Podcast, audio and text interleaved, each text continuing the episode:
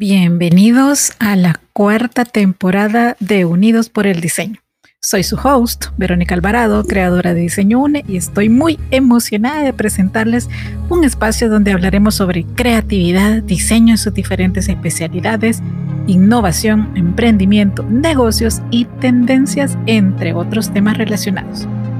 Aquí nos unimos a través del diseño para explorar nuevas ideas, aprender de los mejores de la industria y conectarnos con una comunidad de mentes creativas. Así que únanse a mí cada semana mientras conversamos con expertos, compartimos historias inspiradoras y descubrimos juntos cómo el diseño puede transformar el mundo que nos rodea.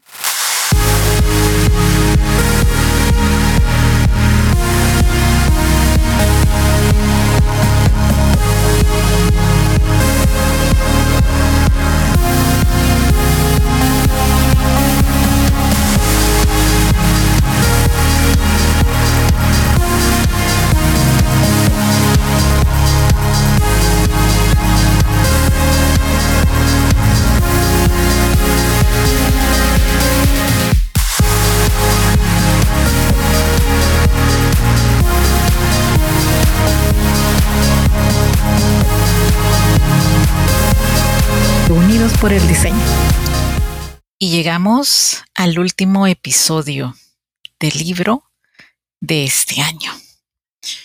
La verdad no nos dimos cuenta en qué momento pasaron tantos meses y llegamos a un noveno libro, es decir, un mes nueve, leyendo para ustedes lo que también ustedes han votado en las historias de nuestro Instagram. La verdad queda mucho de este interesantísimo libro, Cómo influenciar a las personas haga una diferencia en su mundo, de John Maxwell. Pero, de verdad, este episodio y este capítulo, creo que he podido seleccionar lo mejor, ya que estamos cerrando el año y por iniciar otro.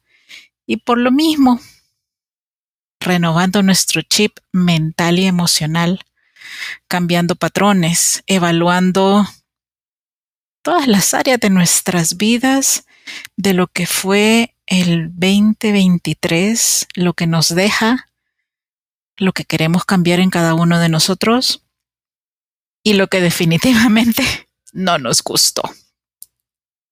Así que este episodio es sobre cómo entender a las personas una persona de influencia entiende a los demás. Así que empezamos. ¿Por qué las personas no entienden a los demás? No entender a otros es una fuente periódica de tensión en nuestra sociedad. Una vez escuchamos a un abogado decir, la mitad de las controversias y conflictos que surgen entre las personas son causadas por no entenderse entre sí y no por las diferencias de opinión ni la incapacidad para concordar. Si pudiéramos reducir la cantidad de malentendidos, las cortes no estuvieran tan atiborradas, habría menos crímenes violentos, el promedio de divorcios bajaría y la cantidad de tensión diaria que la mayoría de la gente experimenta disminuiría en forma dramática. Si entender es un recurso tan valioso ¿por qué no hay más personas que lo practiquen? Son muchas las razones. Temor.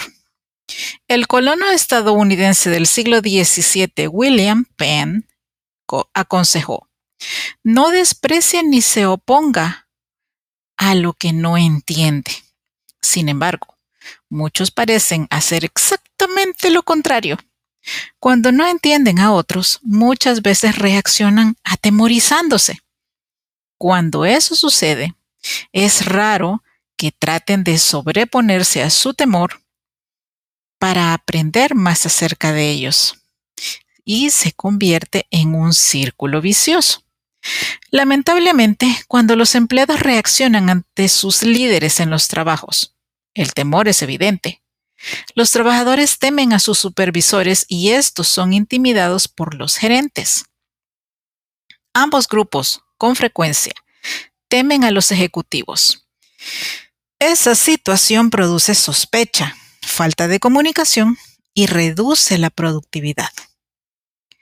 Por ejemplo, según el doctor Michael Markowicz, ex vicepresidente de recursos humanos del United Hospital, los empleados están renuentes a proponer ideas. He aquí algunas razones. Creen que sus ideas serán rechazadas. Sienten que sus compañeros no les agradarán sus ideas. Piensan que no obtendrán crédito si las ideas resultan. Temen que el jefe se sienta amenazado por sus ideas. Se preocupan porque los califiquen de problemáticos. Y finalmente, temen perder sus empleados si sugieren ideas que no dan resultado. El tema común en todas esas razones es el temor. No obstante, en un ambiente laboral saludable, si usted les da el beneficio de la duda y reemplaza el temor con el entendimiento, todos pueden trabajar juntos de manera positiva. Lo único que las personas tienen que hacer es seguir el consejo del presidente Harry Truman, que afirmó, cuando comprendemos el punto de vista de otra persona, lo que está tratando de hacer, nueve de cada diez veces está tratando de hacer lo correcto. Otro aspecto es el egocentrismo.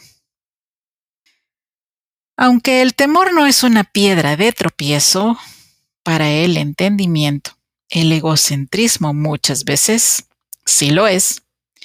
Alguien señaló, hay dos lados para cada pregunta, siempre y cuando no nos afecte personalmente. Así piensan muchos. No todo el mundo es egocéntrico a propósito. Simplemente es natural que las personas piensen primero en sus intereses. Si desea ver un ejemplo de eso, Juegue con un niño de dos años. Seguro que elegirá los mejores juguetes para sí e insistirá en lo que le guste. Una manera de sobreponernos a nuestro egocentrismo natural es tratar de ver las cosas desde la perspectiva de los demás. Hablando a un grupo de vendedores, Art Mortel refirió esta experiencia. Siempre que voy vendiendo en el ajedrez, me levanto. No, siempre que estoy perdiendo en el ajedrez, me levanto, me paro tras mi oponente y veo el tablero desde su puesto. Entonces empiezo a descubrir las movidas tontas que hice porque puedo ver desde su punto de vista. El reto del vendedor es ver al mundo desde su punto de vista y dar un prospecto. Cambiar su actitud del egocentrismo al entendimiento siempre requiere voluntad y compromiso para tratar de ver las cosas desde el punto de vista de la otra persona. Otro aspecto relevante es no apreciar las diferencias. El próximo paso lógico después de abandonar el egocentrismo es aprender a reconocer y respetar las cualidades singulares de todo el mundo, en vez de tratar de moldear a otros a su imagen. Aprenda a apreciar, a apreciar sus diferencias. Si alguien tiene un talento que usted no posee, fantástico. Los dos pueden fortalecer sus debilidades mutuas si conoce personas que proceden de otra cultura, amplíe sus horizontes y aprenda lo que pueda de ellas. Su nuevo conocimiento lo ayudará a relacionarse no solo con ellos, sino con todos. Celebre las diferencias de temperamento. La variedad produce dinámicas interesantes entre las personas. Una vez que uno aprende a apreciar las diferencias de las otras personas, se percata de que hay muchas respuestas al liderazgo y a la motivación. Joseph Beck, antiguo presidente de la corporación King Lee, reconoció esa verdad al decir que una persona de influencia debe darse cuenta de que las personas son motivadas de maneras distintas. Un buen entrenador de baloncesto, por ejemplo, sabe cuando un jugador necesita ánimo para superarse o una patada en el trasero. La diferencia principal es que todos los jugadores necesitan ánimo y solo algunos requieren una patada en el trasero. no reconocer las similitudes. A medida que aprende más acerca de las personas y llega a conocerlas mejor, pronto comienza a percatarse de que tienen mucho en común. Todos tenemos esperanzas y temores, alegrías y penas, triunfos y problemas. Es probable que la adolescencia sea el tiempo cuando las personas están menos inclinadas a reconocer sus afinidades con los demás. Nos topamos con un relato que ilustra esto. Una adolescente le estaba contando a su papá sobre todos sus problemas. Le contó de la terrible presión que enfrentaba, sus conflictos con los amigos y las dificultades con las materias escolares y los maestros. Tratando de ayudarla a poner todo en perspectiva, le dijo que la vida no era tan tenebrosa como parecía. Y en efecto, era probable que gran parte de su preocupación fuera innecesaria. Papá, para ti es fácil decir eso, respondió ella. Ya tienes todos tus problemas resueltos. Todas las personas tienen una reacción emocional a lo que sucede a su alrededor. Para promover el entendimiento, piense en cuáles serían sus emociones si estuviera en la misma posición que la persona con quien se relaciona en ese momento. Usted sabe qué es lo que quisiera que pasara en una situación en particular. Lo más probable es que las personas con las que trabaja tengan muchos de esos mismos sentimientos. Lo que todos necesitamos, entender acerca de las personas. Conocer qué necesitan y desean las personas es la clave para entenderlas. Y si uno puede entenderlas, puede influir en ellas e impactar sus vidas de manera positiva. Si redujéramos todas las cosas que conocemos respecto a entender a los demás y las resumiéramos en una lista breve, identificaríamos estas cinco cosas. Número uno, todo el mundo quiere ser alguien. No hay una persona en el mundo que no desee ser alguien, tener trascendencia. Hasta la menos ambiciosa y modesta desea ser muy estimada por los demás. Yo recuerdo la primera vez que estos sentimientos fueron agitados con fuerza. Fue cuando estaba en cuarto grado.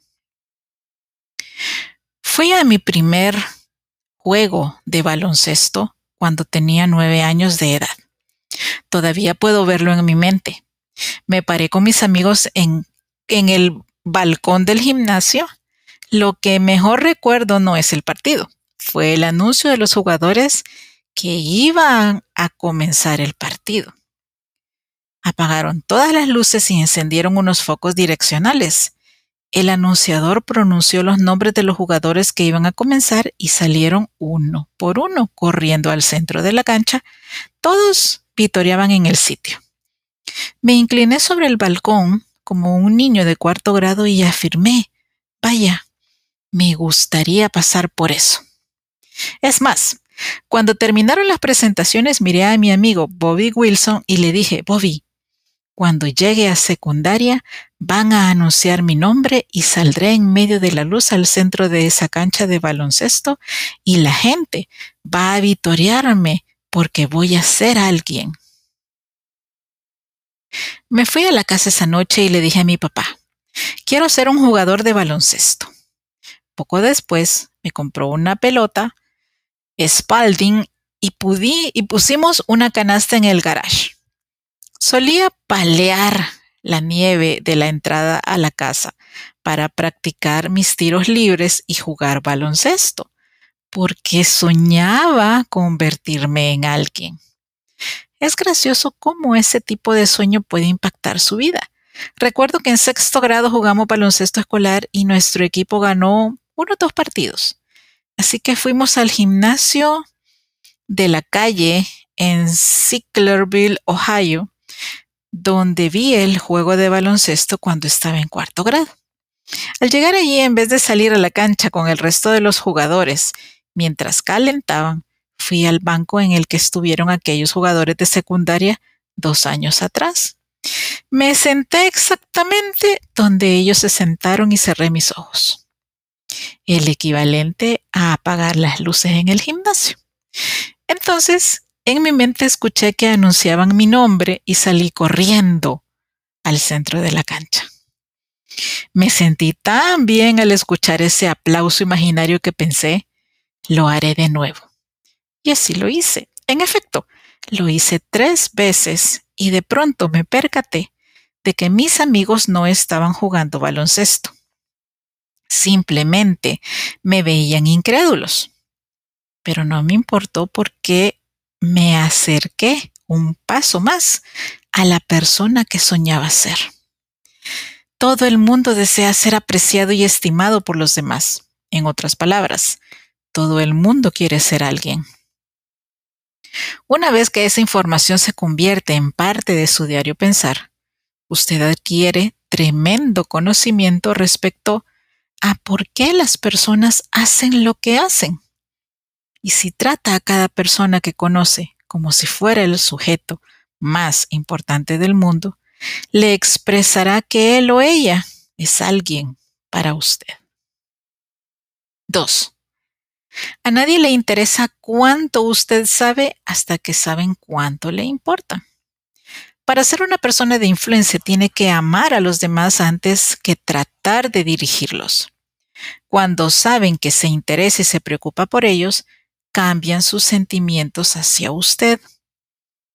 Mostrarles que está interesado en ellas no siempre es sencillo. Sus mejores momentos y sus recuerdos más queridos vendrán a raíz de la gente. Pero igual, ocurrirá con los momentos más trágicos, difíciles y dolorosos. Las personas son sus principales recursos y sus mayores impedimentos. El reto es seguir interesado en ellas sin importar nada. Nos encontramos con algo llamado los mandamientos paradójicos del liderazgo. He aquí lo que dicen. La gente es ilógica, irrazonable y egocéntrica. Ámela de todas maneras. Si hace el bien, las personas lo acusarán de motivaciones egoístas. Hágalo de todos modos. Si tiene éxito, ganará amistades falsas y verdaderos enemigos. Téngalo de todas maneras. Es posible que mañana olviden el bien que hace hoy. Hágalo igual. La honestidad y la franqueza lo hacen vulnerable. Sea honesto y franco de todos modos. El hombre más grande con ideas gigantes puede ser derribado por el hombre más pequeño con una mente enana. Piense en grande de todas maneras. La gente favorece a los de abajo, pero solo sigue a los de arriba. Pelee por los de abajo de todas formas. Lo que se pasó construyendo por años podría destruirse de un día a otro. Construya de todas maneras. Las personas realmente necesitan ayuda pero podrían atacarle si lo hace. Ayúdelas de igual modo. Dé lo mejor que tenga al mundo y seguro le patearán en el estómago. Dele al mundo lo mejor de usted igualmente. Si lo mejor es posible, entonces lo bueno no basta. Si desea ayudar a otros y convertirse en una persona de influencia, siga sonriendo, compartiendo, dando y ofreciendo la otra mejilla. Esa es la manera correcta de tratar a la gente. Además, usted nunca sabe qué personas en su esfera de influencia se levantarán e impactarán su vida y la de los demás. 3. Todos necesitan a alguien. Contrario a la creencia popular, no hay tal cosa como hombres y mujeres que han llegado a donde están por sus propios esfuerzos. Todo el mundo necesita amistad, ánimo y ayuda. Lo que las personas pueden realizar por sí mismas es casi nada comparado con su potencial al trabajar con otros. Salomón, el antiguo rey de Israel, expresó de esta manera el valor de trabajar juntos. Mejores son dos que uno, porque tienen mejor paga de su trabajo. Porque si cayeren, el uno levantará a su compañero. Pero hay del solo, que cuando cayere no habrá segundo que lo levante. También si dos durmieren juntos, se calentarán mutuamente. Más, ¿cómo se calentará uno solo? Y si alguno prevaleciere contra uno, dos le resistirán.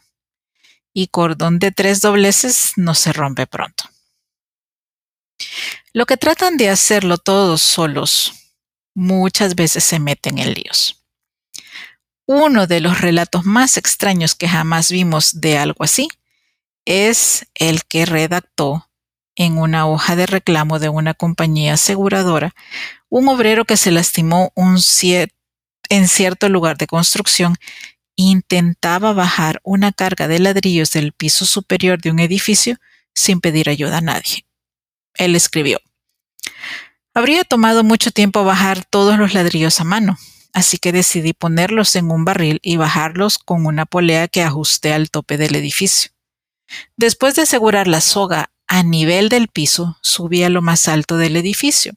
La até alrededor del barril. Lo llené con ladrillos y lo suspendí sobre la acera para el descenso. Entonces bajé a la acera y desaté la soga, aguantándola con firmeza para bajar el barril lentamente.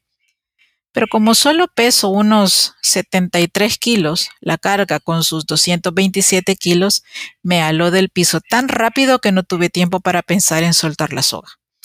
Mientras pasaba por el segundo y tercer piso, choqué con el barril que bajaba. Esto explica las magulladuras y laceraciones en la parte superior de mi cuerpo. Sostuve la soga firmemente hasta que llegué al tope, donde mi mano se atascó con la polea eso explica mi pulgar, mi pulgar roto. Sin embargo, al mismo tiempo el barril golpeó la cera con un estallido y botó la parte inferior. Como se le salió la carga, el barril ahora pesaba solo unos 18 kilos. Así que mi cuerpo de unos 73 kilos comenzó un rápido descenso y choqué con el barril vacío mientras subía. Esto explica mi tobillo roto. Detenido solo por un instante, continué el descenso y aterricé sobre la pila de ladrillos. Eso explica mi espalda lesionada y mi clavícula rota. En ese momento me desmayé, solté la soga y el barril vacío me cayó encima. Eso explica las heridas en mi cabeza. En cuanto a la última pregunta del formulario, ¿qué haría si se repitiera la situación? Por favor, entienda que ya no intentaré hacer el trabajo por mí mismo. Todo el mundo necesita que alguien vaya a su lado y lo ayude. Si entiende eso y está dispuesto a darles a otros y ayudarlos, así como a mantener las motivaciones correctas, la vida de ellos y la suya podrán cambiar. 4. Toda la gente puede ser alguien cuando alguien la entiende y cree en ella. En vez que entienda, una vez que entienda a las personas y crea en ellas, realmente pueden llegar a ser alguien. Ayudar a los demás a sentirse importantes no requiere mucho esfuerzo. Las cosas pequeñas, hechas premeditadamente en el momento correcto, pueden marcar la gran diferencia, como lo muestra este relato de John. Durante 14 años tuve el privilegio de pastorear una congregación muy grande en el área de San Diego, en la que todos los años hacíamos un maravilloso programa navideño. Acostumbrábamos a hacer 28 presentaciones y unas 30 mil personas lo veían cada año. El programa siempre incluía a muchos chicos y hace varios años una de mis partes favoritas era una canción en la que 300 jóvenes vestidos como ángeles cantaban mientras sostenían unas velas. Al final de la canción, salían del escenario, subían por los pasillos y llegaban a la antesala al frente de la iglesia. Durante la primera presentación decidí esperar por ellos en la antesala. Ellos no sabían que estaría allí, pero mientras pasaban los aplaudí, los elogié y les dije, muchachos, lo hicieron muy bien se sorprendieron al verme y el ánimo los alegró. Para la segunda presentación hice lo mismo y pude observar que al comenzar a ascender por los pasillos, miraban con ansiedad a ver si estaba parado allí para animarlos. Ya para la tercera presentación de la noche, al doblar la esquina subiendo por el pasillo, tenían sonrisas en los rostros. Cuando llegaron a la antesala, me daban palmadas alegres. Sabían que creía en ellos. Eso hizo que todos se sintieran importantes. ¿Cuándo fue la última vez que se esforzó en hacer que las personas se sintieran especiales como si fueran importantes? La inversión que tiene que realizar es eclipsada por el impacto en ellas. Todo aquel que conoce y todas las personas que le presentan tienen el potencial de ser alguien importante en las vidas de otros. Lo único que necesitan es ánimo y motivación de parte suya para ayudarlos a alcanzar su potencial. Y cinco, cualquiera que ayude a alguien influencia en muchos más. Lo último que tiene que entender respecto a la gente es que cuando uno ayuda a alguien, realmente impacta a muchos otros más. Lo que usted le da a alguien fluye en la vida de toda la gente que esta persona impacta. La naturaleza de la influencia es multiplicar. Hasta a usted lo impacta porque cuando ayuda a otros y sus motivaciones son buenas, siempre recibe más de lo que nunca pueda dar. Muchos son tan genuinamente agradecidos cuando otra persona los hace sentir como si fueran alguien especial que jamás se cansan de mostrar su, su gratitud. Elija entender a otros. A fin de cuentas, la habilidad de entender a la gente es una elección. Es cierto que algunas personas nacen con grandes instintos que los capacitan para entender cómo piensan y se sienten los demás.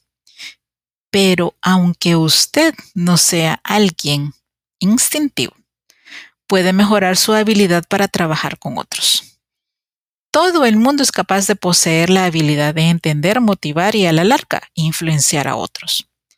La perspectiva de otra persona. Mark McCormack, autor de lo que no le enseñarán en la Harvard Business School, escribió un relato divertido para la revista Entrepreneur.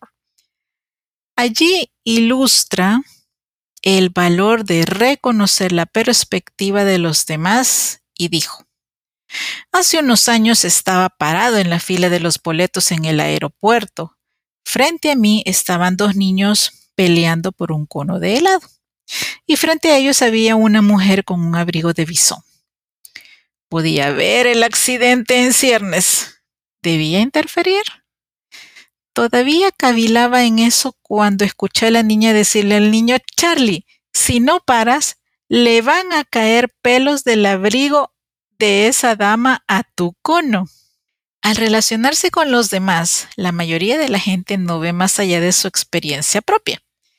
Tiende a ver a las otras personas y sucesos en el contexto de su posición, trasfondo o circunstancias.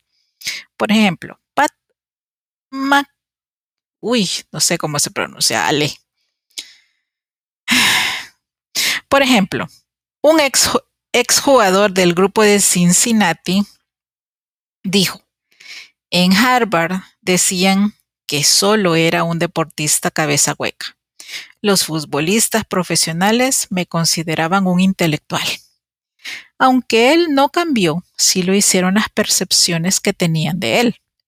Siempre que mire las cosas desde la perspectiva de otra persona, recibirá toda una nueva manera de ver la vida y encontrará nuevas maneras de ayudar a otros. Una actitud positiva hacia las personas. El autor, Harper Lee, escribió, La gente casi siempre ve lo que busca y oye lo que quiere escuchar. Si tiene una actitud positiva al respecto de las personas, crea lo mejor de ellas. Actúe en base a sus creencias y entonces podrá impactar sus vidas. Pero todo comienza con la manera en que piensa de los demás.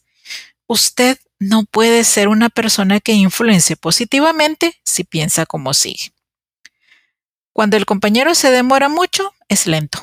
Cuando yo me demora mucho, cuando yo me demoro mucho, es que soy minucioso. Cuando el compañero no hace algo, es un vago. Cuando yo no lo hago, estoy ocupado. Cuando el compañero hace algo sin que se lo pidan, viola sus límites. Cuando lo hago yo, eso es iniciativa. Cuando el compañero desconoce una regla de etiqueta, es un rudo. Cuando evado algunas reglas, soy original. Cuando el compañero complace al jefe, es un adulador. Cuando lo complazco yo, es cooperación.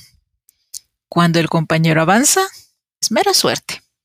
Cuando me las arreglo para avanzar, es simplemente la recompensa justa por una ardua labor. Su actitud hacia las personas es una de las elecciones más importantes que jamás tomará. Si su manera de pensar es positiva, realmente puede impactarlos.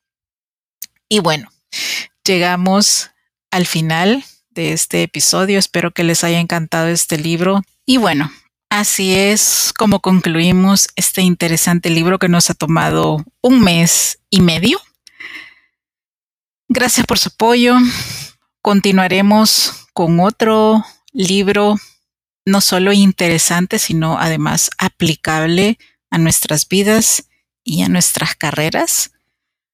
Como siempre, les pondré en las historias de Instagram los libros a elegir para que puedan votar y entonces tengamos la opción para el mes de enero, que es el primero del 2024.